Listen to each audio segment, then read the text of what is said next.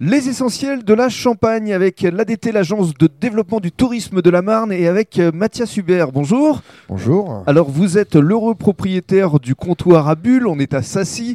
Vous êtes donc restaurateur, cuisinier. Vous allez nous parler évidemment de votre métier et puis des différentes formules que vous proposez pour le public. Mais dans un premier temps, votre parcours. La cuisine, ça a toujours été euh, votre passion depuis tout jeune Ça a toujours été ma passion, mais depuis euh, enfant, Oui. parce que mon grand-père était un grand chef cuisinier. Donc, c'était dans les gènes alors finalement C'est la dans les cuisine jeunes carrément, ouais. parce que j'ai j'ai mon grand-père qui qui m'a un peu élevé euh, le temps que j'étais pas à l'école. Ouais, ouais. Donc euh, Il vous a initié vraiment ouais, il m'a euh, initié quand il était en retraite, il m'a vraiment initié au niveau cuisine.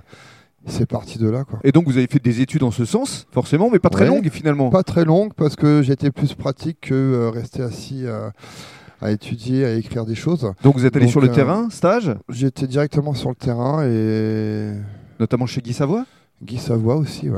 sacrée référence Guy quand Savoie, même. Belle référence. Ouais. hein. Et après, j'étais bon, beaucoup sur Reims, quoi, autour. J'ai toujours bien bossé en restauration, quoi. Et alors qu'est-ce qui vous a conduit à créer ici euh, ce fameux comptoir à bulles à Sassy Alors, euh, belle rencontre. Bon, déjà, c'est un ami, c'est César Petlot, celui qui a ouvert en ce moment euh, euh, le restaurant La Table 18. Pe- petite dédicace euh, entre parenthèses.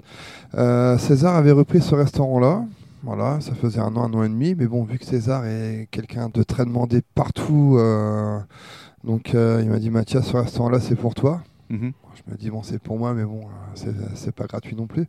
Elle me dit, t'inquiète pas, je serai là pour t'épauler, tout, euh, tout cela, quoi. Et, et puis j'étais aussi épaulé par les gens du village. Génial. Donc, euh, temps de réflexion, euh, deux jours. Je me Mhm. dis, allez, je fonce. L'opportunité était présente. Et c'était il y a euh, 5-6 ans à peu près. C'est ça, 5 ans et demi exactement. Et bien justement dans le cadre du deuxième podcast, vous allez nous parler de votre carte et de vos spécialités avec notamment les produits du terroir.